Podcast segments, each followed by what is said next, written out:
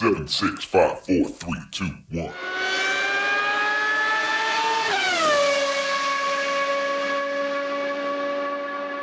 Herzlich willkommen zu Formel 1, dem Podcast mit Christian, einem spanischen Formel 1-Fan. Und mit Frank, einem deutschen Formel 1-Fan, heute nach dem großen Preis von Ungarn 2022. Und ich würde sagen, wir fangen mal wieder hinten an und ich sage dir eine Zahl, nämlich 80. Sind das die Punkte der Ja, WM? Das ist der Punktevorsprung von Max Verstappen in der WM. 258 zu 178. Und wenn ich mich nicht verrechne, sind das 80 Punkte Vorsprung. Ja, für mich ist das auch, wenn du mich wie immer gefragt hättest, was, was findest du vom Rennen, was war für dich das Rennen? Für mich war quasi, wie verliert mal die WM? Weißt du, wirklich so, Ja. das ist einfach alles, also es ist irgendwie komisch, weil gefühlt reden wir schon jeden, ich wollte jeden zweiten Podcast, aber nee, gefühlt ist jeder Podcast, den wir äh, darüber sprechen, ist irgendwie wie Ferrari irgendwas verkackt. Und dieses Rennen war wahrscheinlich noch schlimmer als die, die davor. Also ist irgendwie, keine Ahnung, keine Ahnung und ich verstehe auch nicht die, die man sagt ja, die, die italienische Presse, die sind ganz böse und ganz aggressiv. Ich weiß gar nicht, wieso die nicht die Leute auseinandernehmen. Ich hätte es schon gemacht. Ja, wir haben jetzt noch neun Rennen vor uns in der WM und äh, 80 Punkte Vorsprung auf neun Rennen. Da kann man schon erkennen, das wird, äh, ja, ich will es gar nicht schönreden, fast unmöglich. Also wenn da jetzt nicht, ich meine, gut, wir haben Sommerpause. Nach der Sommerpause kommen die Teams manchmal ein bisschen anders zurück.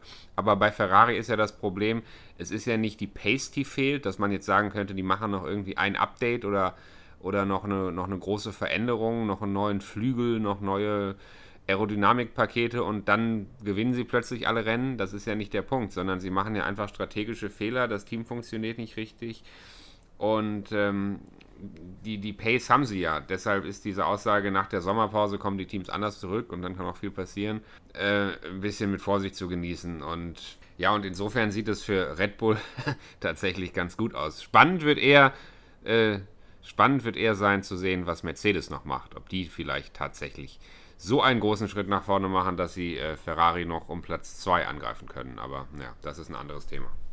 Also gefühlt denke ich, dass das wahrscheinlich sogar ist. Ähm, wenn es andersrum gewesen wäre, wenn jetzt Red Bull Zweiter wäre, ja, und mit so viel Punkteunterschied und Verstappen bei Red Bull noch fährt und so, dann glaube ich, würde immer noch jemand denken, naja, schreib den Verstappen nicht so schnell ab, ja. Stell Ja. dir vor, warum auch immer, Verstappen wäre krank gewesen, hätte vier, fünf Rennen nicht mitgemacht und irgend sowas wäre passiert, andersrum halt. Ich glaube, jeder würde noch denken, naja, es ist sehr schwierig, aber wir reden von Red Bull und, und Verstappen und das mal, mal schauen, ja. Aber bei Ferrari ist ja Tendenz nach unten ganz extrem und irgendwie komisch und die haben das Jahr super angefangen und werden immer schlimmer. Und ja, ich glaube, du schimpfst dann immer mal, jetzt gibst du mir ja schon recht, also da kann jeder schon denken, das ist wirklich gelaufen und wenn nicht noch schlimmer für Ferrari, Mercedes die noch überholt. Aber lass uns mal, wie normalerweise immer, erstmal mit dem Qualifying und Ja, ähm, genau. Lass uns mal vorne anfangen an dem Rennwochenende in Ungarn. Es hat teilweise geregnet in den freien Trainings. Das Qualifying war dann trocken, das Rennen war dann auch trocken, auch wenn man da immer so ein bisschen gedacht hatte, es könnte gleich anfangen zu regnen. Aber für die Teams waren natürlich die Testbedingungen etwas erschwert aufgrund des Regens, teilweise im freien Training. Und am Samstag im Qualifying lief es dann für Red Bull überhaupt nicht. Perez hat das Q3 verpasst, konnte nur von P11 starten. Verstappen hatte im Q3 einen Verbremser in seiner ersten schnellen Runde und technische Probleme in seiner zweiten schnellen Runde und konnte nur von P10 starten. Und äh, ja, die absolute Sensationspole für George Russell, der, der eben von der Pole Position starten konnte, mit den beiden Ferrari dahinter. Aber die Situation, die Red Bull nur auf 10 und 11 zu haben, auf einer Strecke, wo es eigentlich heißt, man kann so gut wie nicht überholen, das waren für Ferrari super Ausgangsbedingungen. Ja, das habe ich genauso gesehen. Das war erstmal, erstmal etwas komisch, dass ein Russell auf einmal da vorne mitfährt. Dass jetzt Mercedes immer besser wird, das haben wir jetzt schon in den letzten Rennen gesehen. Aber so gut, dass sie auf P1 äh, stehen, das war schon krass und tolle Leistung von George Russell. Sainz, wie immer, ich weiß nicht, wie ich sagen soll. Er hat, wenn sein Teamkollege mal nicht äh, top fährt und nicht top ist, dann verkackt er es auch. Er hat in beiden Versuchen, er hätte, wenn er eine saubere Runde gemacht hätte, hätte er P1 geschafft. Er hat in beiden Versuchen kleine Fehler gemacht, die ihn am Ende die Pole ähm, ja, gekostet haben. Für mich war dann interessant beim Start, was Ferrari entscheidet. Also ich bin immer noch einer, der dem, der Meinung ist, du solltest, vor allem jetzt so schlimm, wie es momentan aussieht für Ferrari, den Leclerc ziehen lassen. Also für mich war es auch so ein bisschen, naja, Sainz hat es nicht geschafft und dann noch das Problem, dass der eigentliche Top erste Fahrer von Ferrari hinter dir ist und eigentlich solltest du einfach zur Seite gehen und ihn durchlassen. Ja. Also das war quasi am Anfang meine Vorstellung von der WM und dass Ferrari halt gucken muss, unbedingt 2 und 3 zu sichern und natürlich versuchen, die 1 auch zu schaffen, aber zumindest vorne bleiben und Punkte gut machen gegenüber Red Bull. Und eigentlich super Voraussetzung. Also für die WM ja. war es wieder, guck mal, äh, wenn's das, wenn das ein paar Mal passiert, vielleicht ist es noch spannend. Aber dann ja. kam Sonntag. Also, genau, ja. richtig. Und ähm, man, man kann direkt sagen, äh, wir wissen ja alle, wir kennen ja alle das Ergebnis und so wie Verstappen da durchs Feld geflügt ist, wir haben ja auch einige Überholmanöver gesehen, nicht nur von Verstappen, sondern auch von anderen Fahrern. Und diese Aussage in Ungarn kann man so gut wie nicht überholen.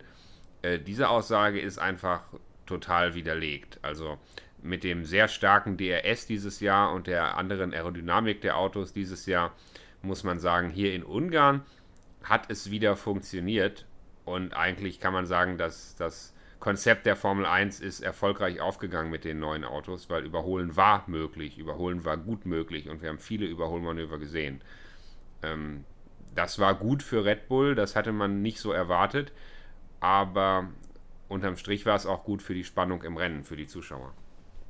Ja, du musst überlegen, wenn du als Red Bull 10 und 11 startest, dass du am Ende ein Fahrer und nicht nur ein Fahrer, sondern der WM ähm, also der, derjenige, der die WM gewinnen soll, ja, dass er auf 1 landet. Also ich glaube, die wären mit 2, mit 3, mit 4 zufrieden gewesen.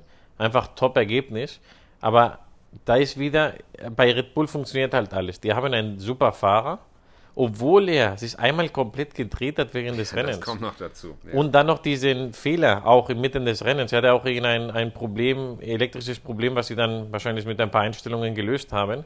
Er hatte zwei Probleme die wurden gelöst ohne große Verluste.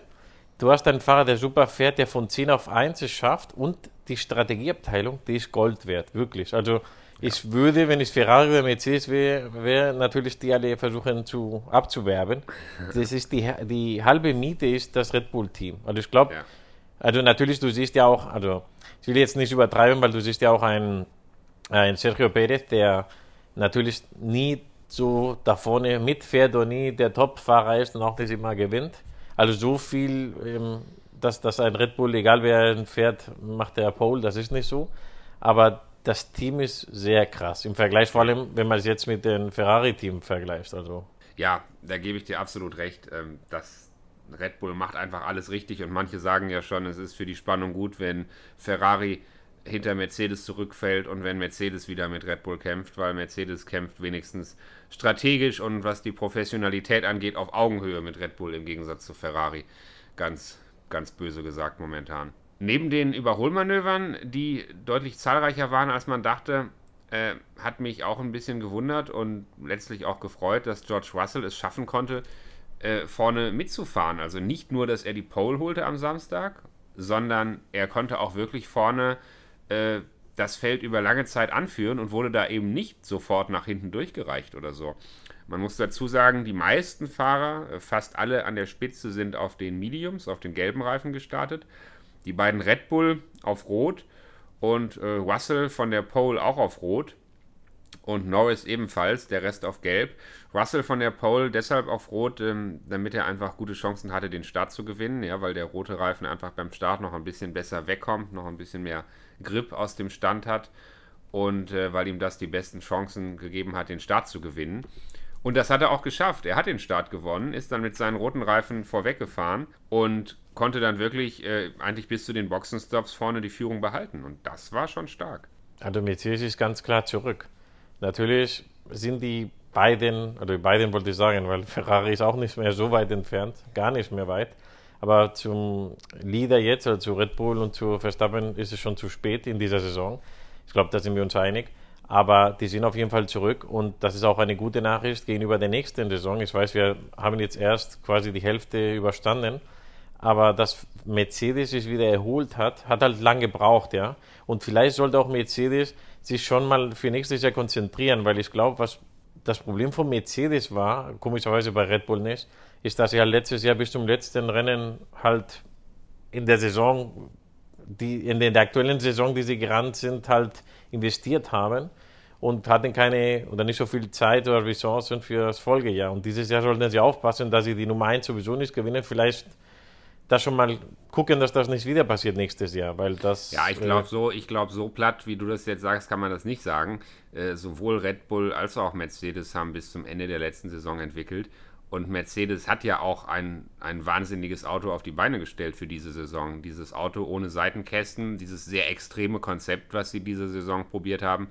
Ähm, das ist ja nicht so, weil sie wenig entwickelt haben, sondern im Gegenteil, das ist so, weil sie schon auch viel entwickelt haben. Es funktioniert einfach nur nicht gut oder sie haben es nicht in der ersten Saisonhälfte nicht richtig zum Laufen gebracht. Okay, kann man auch so sehen. Für mich war halt äh, verwunderlich, dass, also zum Beispiel ein Ferrari, die hatten ja Zeit genug. Man hört es ja von den Teams, die, die immer im Mittelfeld rumfahren, wo die sagen, ja, wir arbeiten ja, ja. sowieso schon für nächstes Jahr und so weiter. Und für mich war irgendwie das Gefühl, ohne es zu wissen natürlich, ja, dass Ferrari halt Zeit hatte und Geld und haben es dann gut gemacht, weil die auf einmal wieder vorne mitgefahren sind. Ja, und äh, dass Red Bull das hinbekommen hat von Anfang an war toll komisch und toll. Und Mercedes war halt quasi, ja, ja, du sagst, dass es wahrscheinlich nicht so war, aber dass sie halt, ja, die ganze äh, Arbeit und so war halt unbedingt diese WM noch zu gewinnen. Die haben die am Ende auch gewonnen, die Konstrukteurs-WM zumindest. Ja. Gut, bleiben wir mal kurz beim Rennen.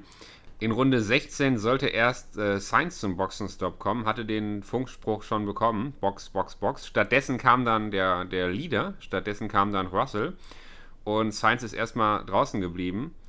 Russell, der eben auf roten Reifen war, ist dann auf die gelben gewechselt und diejenigen, die auf gelb gestartet waren, sind äh, nochmal auf die gelben gewechselt. Es war also klar, es würde auf jeden Fall ein Zweistopper werden. Auch Verstappen ist dann relativ früh gekommen und das war dann erstaunlich zu sehen. Verstappen hatte zu dem Zeitpunkt auf der Strecke schon einige überholt, ähm, ist da gleichzeitig mit Hamilton an Norris vorbeigegangen, was auch eine tolle Szene war. Und ähm, als ich das dann so ein bisschen aufklarte nach den Boxenstops, äh, war dann klar, dass äh, Verstappen plötzlich an Hamilton vorbei war, an beiden Alpinen vorbei war. Und dann kurfte er da plötzlich, so rund um Runde 21 war das, kurfte er da plötzlich schon auf Position 4 rum.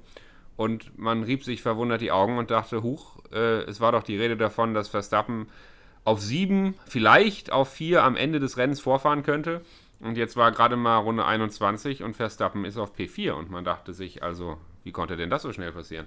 Also ich muss sagen, für mich war es ein bisschen verwirrend am Anfang. Und ähm, bis das Rennen nicht weiter, ein bisschen weitergelaufen ist, dachte ich, naja, vielleicht sind jetzt halt Strategie und so, weißt du, dass vielleicht ein Team auf einen Reifen wechselt, der andere auf einen anderen. Aber wenn du das dann langsam analysierst und siehst, nee, nee, die fahren alle gerade, äh, also sie sind in der richtigen Position, weißt du, und die Reifen sind entweder die gleichen oder ähnlich, die Strategie. Ja, schon, wie, wie schon am Anfang gesagt, Meisterleistung von Red Bull und wieder verkackt von, von Ferrari, weil natürlich aus spanischer Sicht der, der, das erste Problem war halt den ähm, Undercut-Versuch von, oder Undercut, Undercut war es kein Versuch, aber die, haben es vermasselt mit Sainz, den Stopp, wieder, in, in beiden Stops eigentlich, ja, aber beim ersten Stopp, den wir, worüber jetzt gerade gesprochen wird, hat ihn das die Position mit Leclerc gekostet. Gewollt oder ungewollt, weiß ich nicht. Vielleicht ich wollte gerade halt sagen, war das Absicht, war das Stallregie? Ja, bei Ferrari glaube ich nicht. Also, weil du, du, kannst, also da, wo immer alles falsch läuft, ich meine, beim zweiten Stopp, ist, ich sage jetzt schon mal, was passiert ist, beim zweiten Stopp hat er die Position mit Hamilton verloren, auch wegen einem schlechten Stopp. Ja, und im letzten Rennen haben die ja den Untrace Release gemacht. Also deswegen, bei Ferrari kannst du, es ist einfacher, wenn du ihn einfach sagst, lass ihn vorbei, als das so zu faken, weil dann wird es noch schlimmer. Also ich glaube nicht, die sind einfach schlecht. Du hast gerade schon über die zweiten Stops geredet. Ähm, Verstappen hat wieder ähm, den zweiten Stop oder die zweiten Stops relativ früh eröffnet und wir haben es immer wieder gesagt in unseren Podcasts diese Saison, wenn du die Outlap richtig triffst und die Inlap richtig triffst, dann hat der Undercut aus Gründen, die ich jetzt auch nicht genau erklären kann, diese Saison verdammt viel Power. Also ein Undercut richtig ausgeführt und Red Bull hat das mehrmals bewiesen diese Saison, ist saustark. Und Red Bull hat es wieder getan. Beim zweiten Stop Verstappen sehr früh reingeholt. Und die Frage war eben, auf welche Reifen die anderen reagieren würden. Russell, der auf Rot gestartet war, äh, hat reagiert und ist auf gelben Reifen den letzten Stint gefahren. Und Leclerc, und ja, das war dann eben die Schlüsselszene des Rennens. Ferrari schickt Leclerc auf harte Reifen. Und dazu muss man sagen, Ferrari hatte am Wochenende die harten Reifen nicht einmal getestet. Die waren bis zu diesem Zeitpunkt nicht eine Runde in keinem Training mit den harten Reifen gefahren. Und auch im Rennen, die wenigen, die auf harte Reifen gegangen waren zu dem Zeitpunkt, bei denen hat es nicht funktioniert. Da hat man gesehen, dass sie den Reifen nicht auf Temperatur gebracht haben und dass die Rundenzeiten absolut schlecht waren.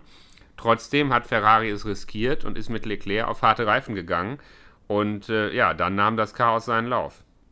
Ja, also in der spanischen Übertragung war das ganz klar, weißt du, wenn, wenn so ein Auto reinfährt und die sagen, oh, das ist ein bisschen früh für, für Soft, aber vielleicht ähm, denken die, dass sie es trotzdem schaffen und so, und auf einmal sehen sie, wie die die harten aufsetzen und keiner konnte es verstehen in der spanischen Übertragung. Die haben ja, ja. Wie gesagt, weil Alonso ja Spanier ist und hat mal ja gesehen, was Alpine gemacht hat. Alpine hat beide Fahrer mit harten äh, fahren lassen. Die haben nur Probleme gehabt, nur die haben halt versucht, eine Einstoppstrategie, das, also Alpine meine ich, und das hat halt hinten und vorne nicht funktioniert. Aber da hat jeder gesehen, die harten auf keinen Fall. Auch wenn du die Tests nicht gemacht hast, du siehst, das funktioniert nicht, ja. Und wenn die einfach nur die Strategie, die hatten ja bestimmt eine Strategie. Ich meine, ich, ich hoffe, das ist nicht zu viel verlangt für, für Ferrari, ja. Aber die haben bestimmt gedacht, wir machen Medium, Medium, Soft. Dann lass dich noch nicht provozieren von Red Bull, cover nicht diesen Versuch, den Undercut, fahr einfach weiter die Runden, die du machen musst. Und am Ende machst du Soft, halt wenn weniger Runden äh, fehlen. Genauso wie Sainz gemacht hat und genauso wie Hamilton gemacht hat, ja. Aber ja. dieses, nee, ich muss sofort mich covern. Und dann machst du hart. Und dann hast du gesehen, das funktionierte nicht. Aber das war so, weißt du, ich weiß nicht, wie ich sagen soll, das hat jeder zu Hause gesehen, ohne, ohne Ahnung zu haben.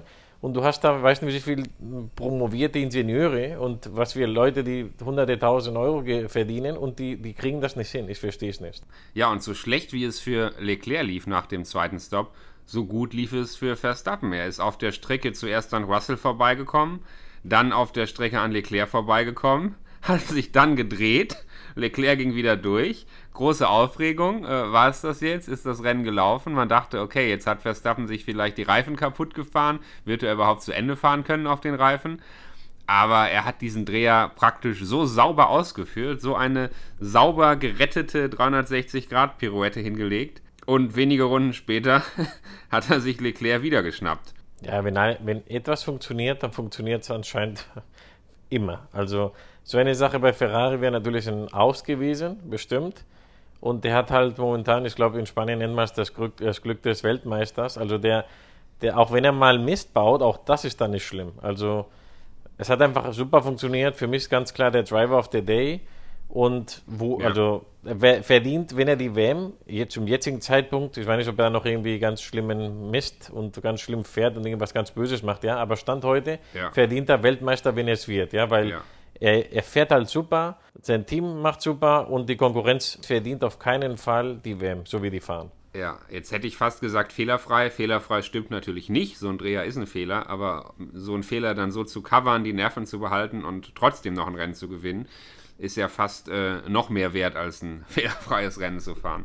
Und Interessant war in dieser Phase des Rennens, so nach dem Dreher und nachdem Verstappen wieder an Leclerc vorbeigekommen ist, die Reihenfolge war Sainz, der führte das Rennen an, Hamilton auf P2, die beiden mussten aber nochmal stoppen, die hatten erst einen Stopp. Und dann eben der Kampf äh, Verstappen, Leclerc, Russell und Perez. Und das ging fast so ein bisschen unter, natürlich nicht, wenn man aufgepasst hat, aber beim Blick auf die beim Blick auf das Klassement ging es fast ein bisschen unter, dass es hier um die Führung ging. Dass es bei diesem Überholmanövern und diesem Kampf um, um Russell, Verstappen und Leclerc, dass es da um die Führung ging. Und dass also kurz nach den zweiten Stops Verstappen in der Position war, um die Führung zu kämpfen. Das ist doch Wahnsinn, das hatte keiner erwartet. Ich stelle mir so einen, ich, der italienische Geschäftsführer von Ferrari vor, wie er da mit seinen was weiß ich, Prosecco da sitzt und das anguckt Und bis er das dann auch realisiert hat, weißt du, weil das hat keiner wahrscheinlich so richtig auf den Schirm gehabt. Das war Ja. quasi, ja, mal schauen, wir müssen gucken, eins und zwei schaffen und das Mercedes nicht uns irgendwie schadet. Und auf einmal siehst du, Moment, wieso ist der da jetzt hier?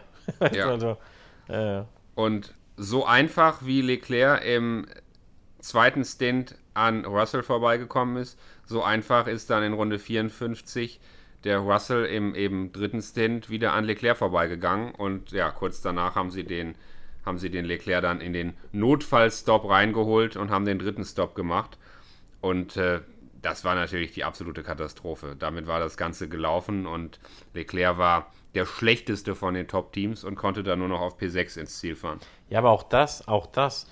Äh, wenn du sowas machst, ist es doch, damit er zumindest die schnellste Runde reinfährt. Das hat er auch nicht gemacht. Ja, Also ich weiß nicht, was, was da los ist. Wirklich nicht. Also wenn, wenn du das machst, ist es doch, weil du die schnellste Runde willst und weil du denkst, also so hat man das in der spanischen Übertragung gesagt, wahrscheinlich haben sie gerechnet, dass sie den Perez noch kriegen und überholen, ja, mit den Softreifen. Aber weder noch. Und dann hast du noch den, habe ich ja auch schon vorher erwähnt, den zweiten Stopp von Sainz. Das hat den Sainz die Position mit Hamilton gekostet. Sainz hat dieselbe Strategie. Sainz hätte vor Hamilton ins Ziel kommen können, sollen, müssen, keine Ahnung, ich weiß nicht. Zumindest, dass sie auf der Strecke noch äh, ein bisschen duellieren. Aber nein, die haben es wieder vermasselt im zweiten Stopp. Ich weiß nicht, ob, mal das, ob du das so richtig mitbekommen hast, weil, wie gesagt, in Spanien Ja. wird ja natürlich Ja, ja. sofort mehr aufgepasst, ja. Die haben es wieder versaut und das hat dann die Position mit äh, Hamilton gekostet. Also, ja, ich, es wird immer, wir reden immer das Gleiche, aber Ferrari, Katastrophe. man kann es halt wirklich nicht mehr schönreden. Und dass Mercedes es hier wirklich schafft, das Doppelpodium abzustauben und dass Verstappen es hier schafft zu gewinnen äh, bei dem Rennen, das ist wirklich absoluter Wahnsinn. Also ich muss sagen, so schade es für die WM-Spannung ist, so spannend ist es dann in den Rennen selber, weil ich finde, das Rennen in Ungarn, was wir gesehen haben, also ich war gut unterhalten. Ich äh, habe mich wirklich äh, gefreut. Ich fand, das war ein sehr spannendes Rennen mit Wahnsinnsszenen und wie gesagt, auch wenn es für die WM schade ist, für das einzelne Rennen äh, absolut spannend. Sie ist genauso wie du. Ich finde es gut, dass ein drittes Team da mitfährt. Es ist auch jetzt so schlimm für die ersten zwei, aber vor allem für Ferrari, weil das normalerweise immer Ferrari ist. Früher, wenn du missgebaut hast, bist du auf Platz 3 und 4 gelandet. Jetzt landest du auf 5 und 6. Weil Mercedes da immer wartet und da ist, weißt du? Ja, Also jetzt genau. haben die viel mehr Punkte zu verlieren. Es ist schwieriger.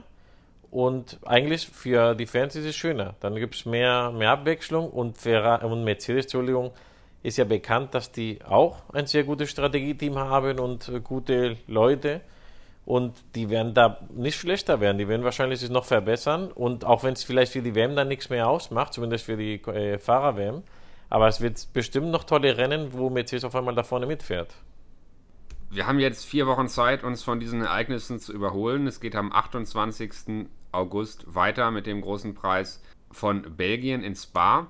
Und es kommen noch einige Kracher dieses Jahr. Also nach Belgien fahren wir in den Niederlanden, in Sanford. Wir haben noch äh, Monza im Kalender. Wir haben Japan. Wir haben Austin in Texas im Kalender.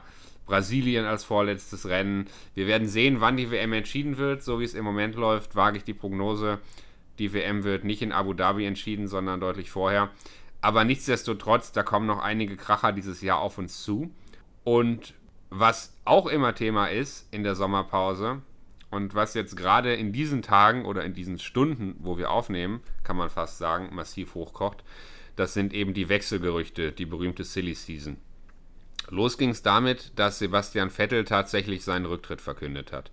Sebastian Vettel fährt nächstes Jahr nicht mehr und macht den Platz bei Aston Martin frei.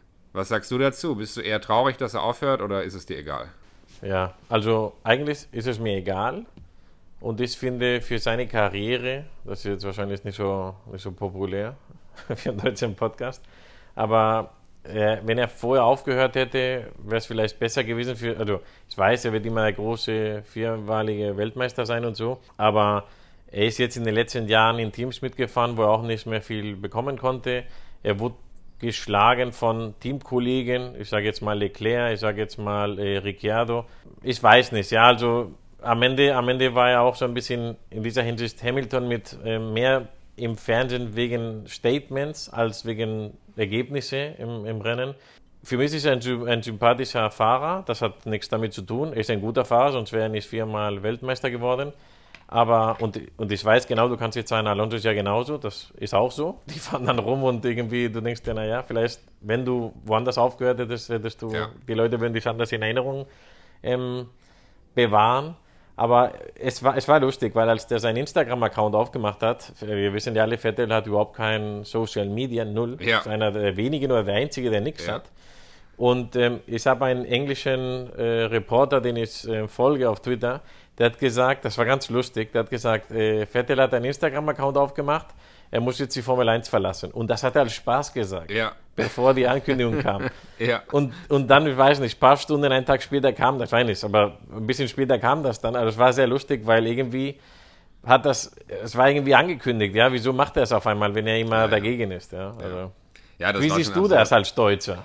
Naja, im Grunde genommen wie du. Ich, ich muss da gar nicht viel weiter zu sagen. Ich sehe das auch relativ unemotional. Es ist schade, dass Vettel aufhört. Klar, damit endet wieder ein bisschen so eine Epoche.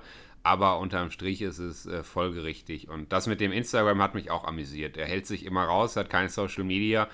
Dann macht er einen Instagram-Account, hat auf Anhieb 4 Millionen Follower und der erste und einzige Beitrag ist ein Rücktrittsvideo. Das ist schon äh, ein bisschen humorvoll, ja. Alonso Ja, und dann, schon... und dann, Entschuldigung, und dann noch zum Thema äh, Vettel auch. Ich weiß nicht, wie du es sagst, ja, aber die, die Aussage, vor allem, da muss ich auch sagen, das ist eher nicht Vettel, sondern eher die, die deutschen Reporter, die es auch ähm, zugehört habe und gelesen habe. Ja, die Umwelt und keine Ahnung, äh, es fällt ihnen aber später ein, nach 10, 15 Jahren Motorsport, Elite, auf einmal, wenn du mir sagst, der will mit der Familie sein, du, ich verstehe es. Ich habe ja auch selber, ich bin ja auch Vater.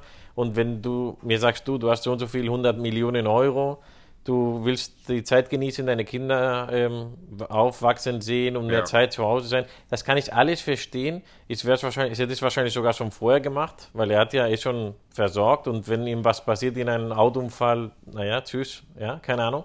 Aber dieses, äh, ja, die, er wird es gelassen, weil die Umwelt und so, also tut mir leid, also das, das, das war dieses wieder too much, weißt du? Aber es war gar nicht sehr so Vettel, sondern eher die deutschen Reporter, die es so interpretiert haben. Ja, er hat es ein bisschen, ein bisschen äh, diffuser gesagt. Er sagte, es passieren Dinge in der Formel 1 und mit der großen Richtung ist er nicht mehr so richtig einverstanden und da kann jeder so ein bisschen reininterpretieren, was er will. Die komplette Umweltdiskussion und Klimawandeldiskussion oder vielleicht auch nur Konflikte mit dem eigenen Team, mit Lawrence Stroll, dem Inhaber, mit dem neuen Hauptsponsor Aramco, der ein arabischer Ölkonzern ist, was ihm vielleicht auch nicht so ganz in den Kram passt.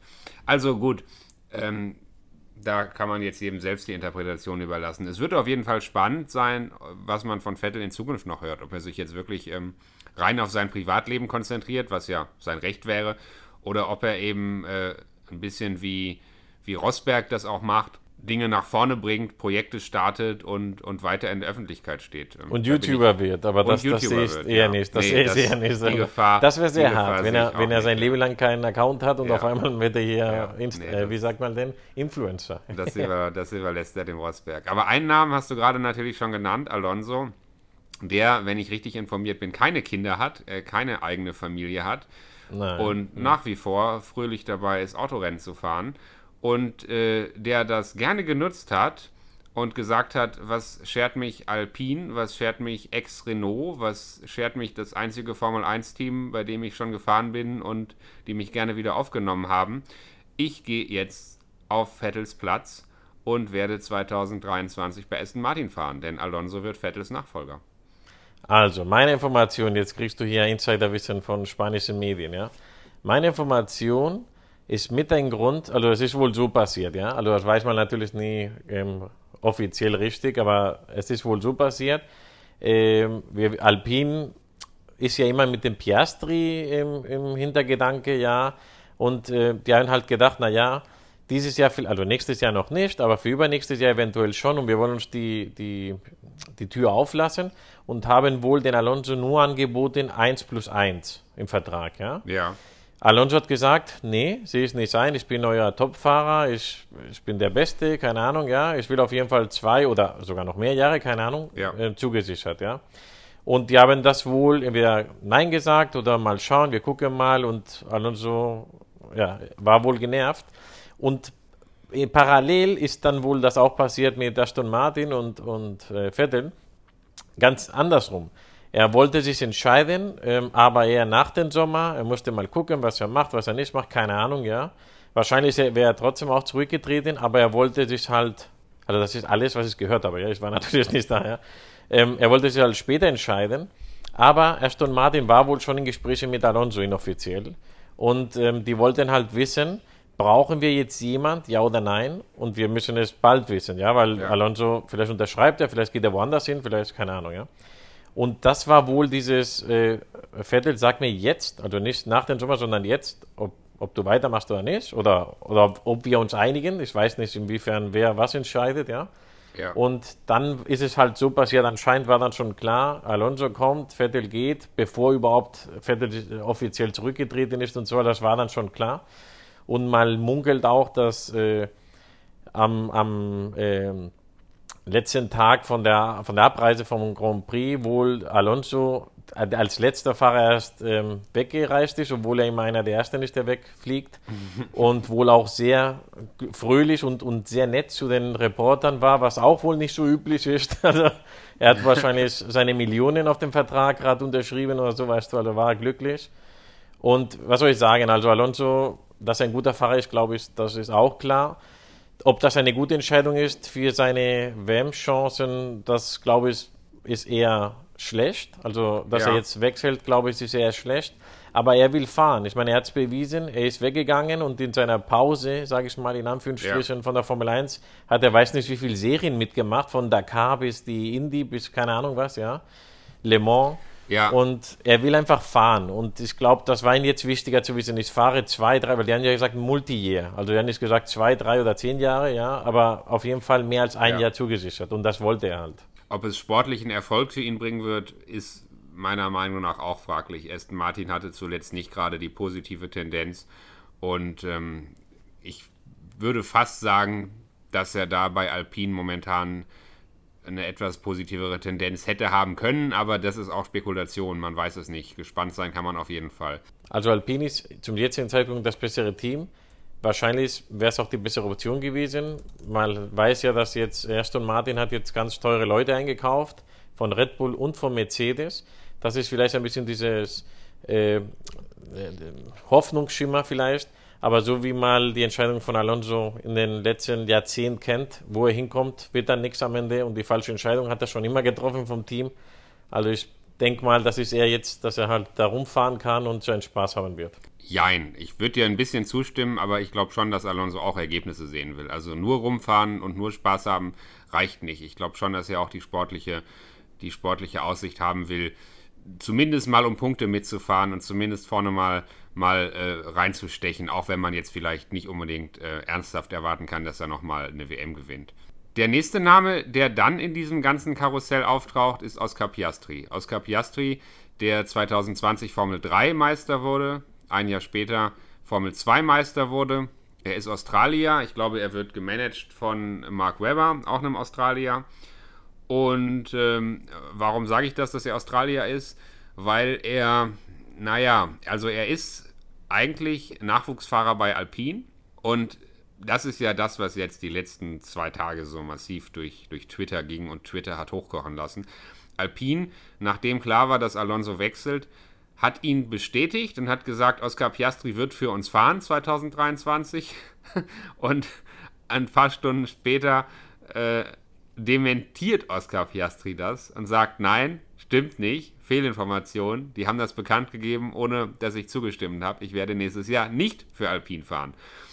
Äh, das ist natürlich ein Hammer, dass also ein Formel-1-Fahrer, der oder ein Fahrer, der eben noch nicht Formel-1-Fahrer ist und wie jeder natürlich gerne in die Formel 1 möchte, dass der sowas ausschlägt und dementiert und dem Team, für das er eigentlich als Nachwuchsfahrer unter Vertrag steht, so die kalte Schulter zeigt das ist schon, äh, ja, das ist schon hart und kommunikationstechnisch ein absolutes Desaster und führt natürlich zu der Frage, was macht er stattdessen? Also warum tut er das? Was hat er stattdessen in der Hinterhand? Und da sind wir wieder beim Thema Australien, weil da drängt sich der Verdacht auf, dass er vielleicht einen anderen Australier ersetzen könnte. Und das ist nämlich Daniel Ricciardo bei McLaren. Ja, das ist noch, das steht noch sehr in den Sternen, weil die, da ist ein, ein Alpinfahrer, Und Alpine hat auch sehr, sehr viel Geld für ihn ausgegeben. Ich weiß nicht, wie viele Tests, also mit dem alten Auto, aber er ist rund um die Welt gefahren, darf auch freitags mitfahren die, mit der Formel 1. Und das ist ein Alpinfahrer. Und ob Alpin das einfach jetzt so freigibt, ist fraglich. Aber ich sag dir was, bei so einem Typ, wie gesagt, der dir jetzt schon so, ich sage jetzt mal selbstbewusst, aber man kann es auch arrogant sehen, ja, so kontert, noch ganz öffentlich und keine Ahnung.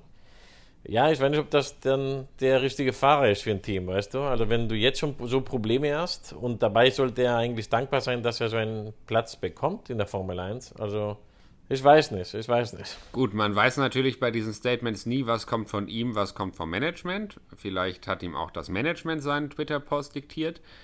Aber trotzdem ist ja die Frage, warum macht er das? Ich gehe mal davon aus, er ist top motiviert. Ich gehe mal davon aus, er will in die Formel 1. Und sich dann so mit Alpine zu überwerfen, öffentlich, geht ja nur, wenn er eine Alternative hat.